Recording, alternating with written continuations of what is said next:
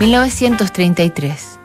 El Reichstag vota a otorgar plenos poderes a Adolf Hitler.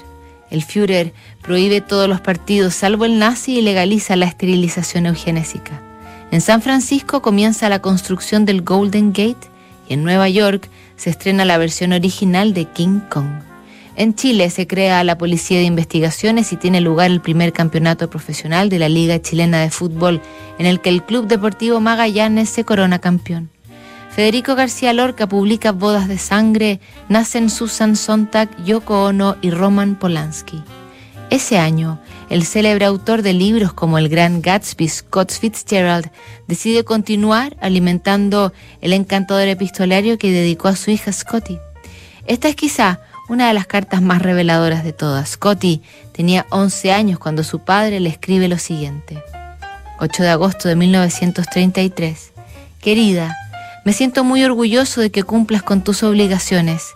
¿Me puedes dar un poco más de detalles acerca de tus lecturas en francés? Me da gusto que te encuentres feliz, pero nunca he creído mucho en la felicidad. Nunca creí tampoco en la miseria. Esas son cosas que ves en el escenario o en la pantalla o en las páginas impresas. No suceden realmente en la vida. En lo único que creo en la vida es en las recompensas por la virtud, de acuerdo con tus talentos, y los castigos por no cumplir con tu deber, que son doblemente costosos. Pienso en ti, y siempre con cariño, pero voy a tomar al gato blanco y le voy a dar nalgadas fuertes seis veces por cada vez que seas impertinente. ¿Reaccionas a eso?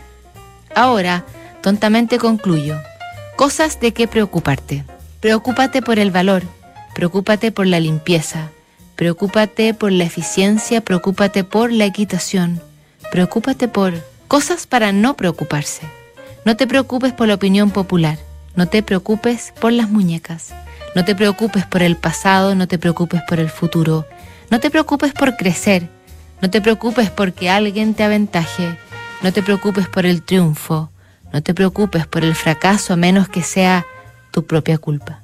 No te preocupes por los mosquitos, no te preocupes por las moscas, no te preocupes por los insectos en general, no te preocupes por los padres, no te preocupes por los niños, no te preocupes por las decepciones, no te preocupes por los placeres.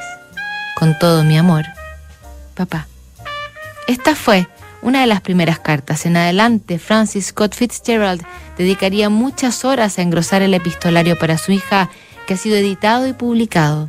Hasta 1940, el año de su muerte, abordó todos los temas posibles, la calamidad económica del padre, los avances y tropiezos médicos de la madre, consejos de escritura, recomendaciones académicas, los planes para Navidad, y registró también en una carta su despedida. Una carta con un gran anuncio de un genio a su papá. Será la última que revisemos en este especial del Día del Padre aquí en Notables mañana. El siglo XXI